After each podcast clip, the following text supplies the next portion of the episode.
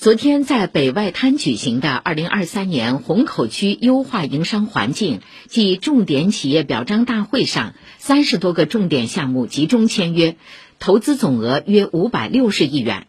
此次签约重点项目不仅涵盖金融、航运、商贸等领域，更有数字经济、绿色低碳、新能源等新业态。请听报道。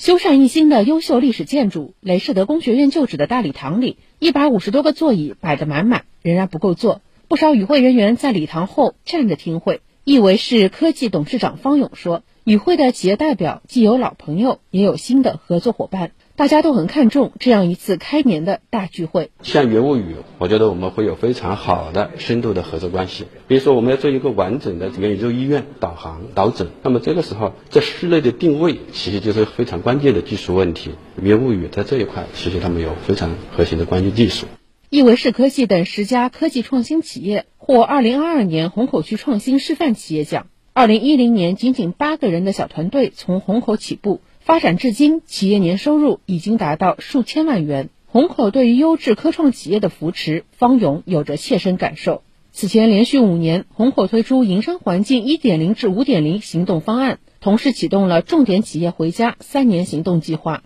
推出人才、就医、一对一帮办等八大服务举措，为企业提供从楼宇推荐、回班手续再到日常经营的全过程周期服务。明宏投资管理董事长裘慧明说：“他们便是通过‘回家三年行动计划’回到虹口的企业之一，也是一家亿元企业。我们二零一四年是注册在虹口的，但当时的话，北外滩没有合适的办公区域。我们现在是在那个北外滩的莱福士广场东塔三十九楼，我们租下了整个一层来办公的。”企业发展主要还是和企业的原生动力，但是呢，一个好的政府是会起到很大的一个帮助作用。从我的角度来讲，上海虹口区是对我们企业发展的最佳合伙人。有的来寻觅合作伙伴，也有银行带着助力中小微企业的大礼包而来。中国银行虹口支行行长朱玲表示，虹口区创新推出的镇银助企三代联动普惠金融政策，已为多家中小微企业解决了融资需求。去年，仅他们银行就为区里近百家企业提供了近五亿元的贴息贷款。今年政策还将持续，资金的规模应该不会低于去年。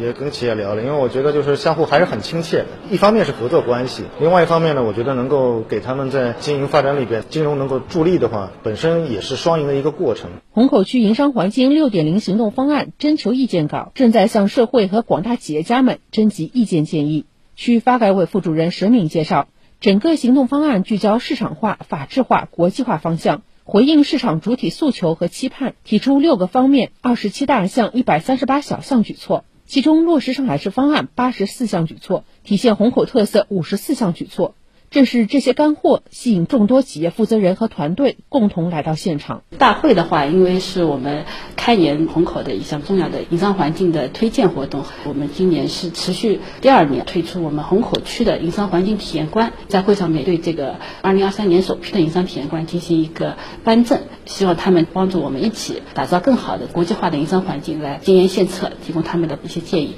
当天，上港集团长三角多式联运、新源上海环境科技等三十余个重点项目集中签约，投资总额约五百六十亿元，为虹口经济发展注入新动能。虹口区委副书记、区长吕明介绍，目前全区共有五幢悦亿楼、三十七幢亿元楼、十四个亿元园区，今年将着力推动北外滩开发建设全面启示城市，周周有活动，月月有签约，季季有开工。不仅要做贴心店小二，更成为可靠合伙人。以上由记者顾俊杰报道。